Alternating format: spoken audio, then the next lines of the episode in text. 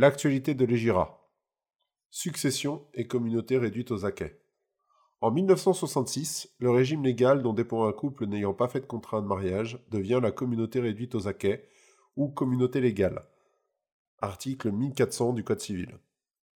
Elle a remplacé la communauté de meubles et acquets en conservant la notion fondamentale de mise en commun des biens entre les époux. Quelles sont les conséquences en termes de succession et les pistes d'optimisation?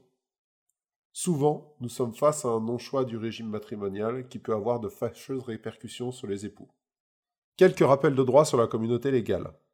Le grand principe général repose à l'article 1402 du Code civil définissant la présomption communauté. Voici ce que sont les biens communs et biens propres des époux.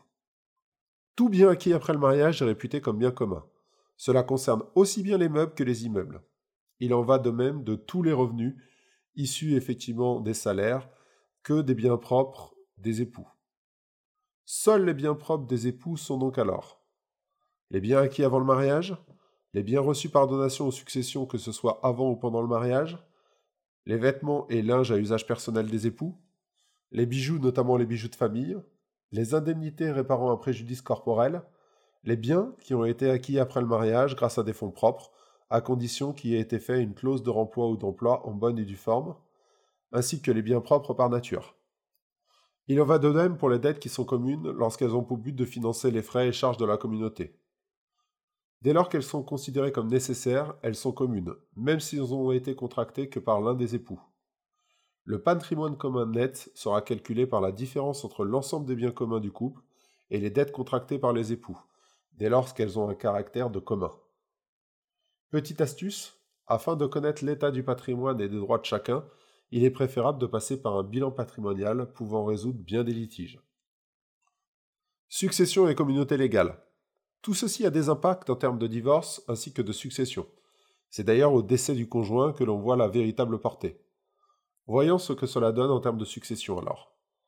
Et surtout, quelles sont les possibilités offertes aux deux époux pour se protéger mutuellement? La notion d'héritier et de communauté réduite aux acquets. Lorsque l'on parle de succession, il est important de déterminer dans un premier temps qui sont les héritiers du défunt. On les classe en deux catégories. Les héritiers légaux, qui sont aussi dits héritiers réservataires, et les héritiers par voie testamentaire. En présence d'enfants, dans le cadre d'époux mariés sous le régime de la communauté légale, ce sont eux qui sont considérés comme héritiers légaux. On parle bien des enfants du défunt, qu'ils soient communs ou non pour les deux époux. On parlera d'héritiers réservataires ayant des droits privilégiés sur la succession. Ces droits minimums sont appelés réserves héréditaires.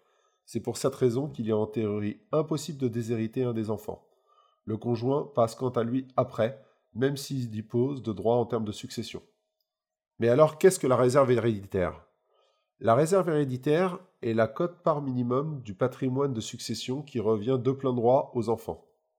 Elle dépend du nombre d'enfants biologiques, qu'ils soient légitimes ou non, ainsi que de ceux qui sont adoptés par le défunt. Il y a plusieurs cas de figure. En présence d'un seul enfant, elle correspond à la moitié des biens et des dettes de la succession.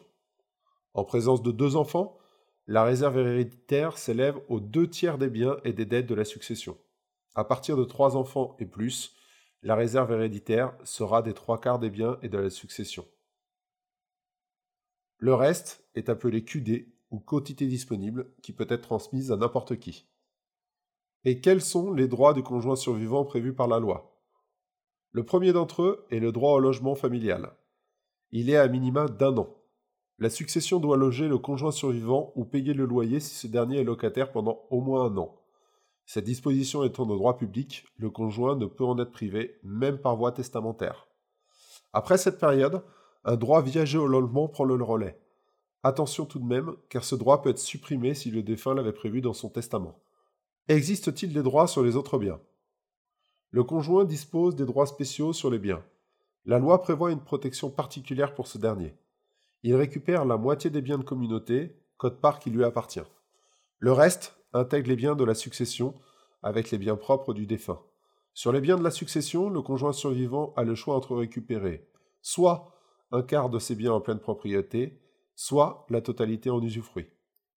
Notez bien, si le défunt avait un ou des enfants non communs avec le conjoint, ce dernier n'a pas la possibilité d'opter pour l'usufruit.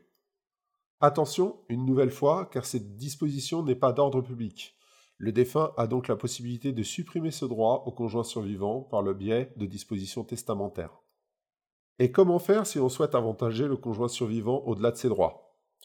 Si vous jugez que ces droits ne sont pas suffisants pour votre conjoint, en cas de décès de l'un de vous deux, vous avez la possibilité de les augmenter en fonction de ce que vous souhaitez.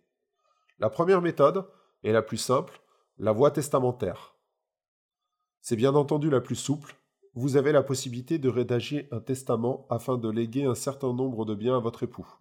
Cette disposition est rapide à mettre en place. À vous de choisir la forme de votre testament que vous souhaitez mettre en place. Authentique, chez le notaire, holographe, mystique ou international, en fonction de votre situation. Vous aurez loisir de modifier ces dispositions comme bon vous semble. Attention à la forme des testaments pour éviter tout litige entre héritiers à la succession.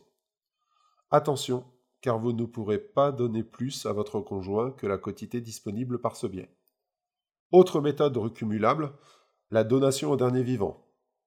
La donation entre époux est possible, mais parce qu'elles sont taxées du vivant, il y préférera la donation au dernier vivant.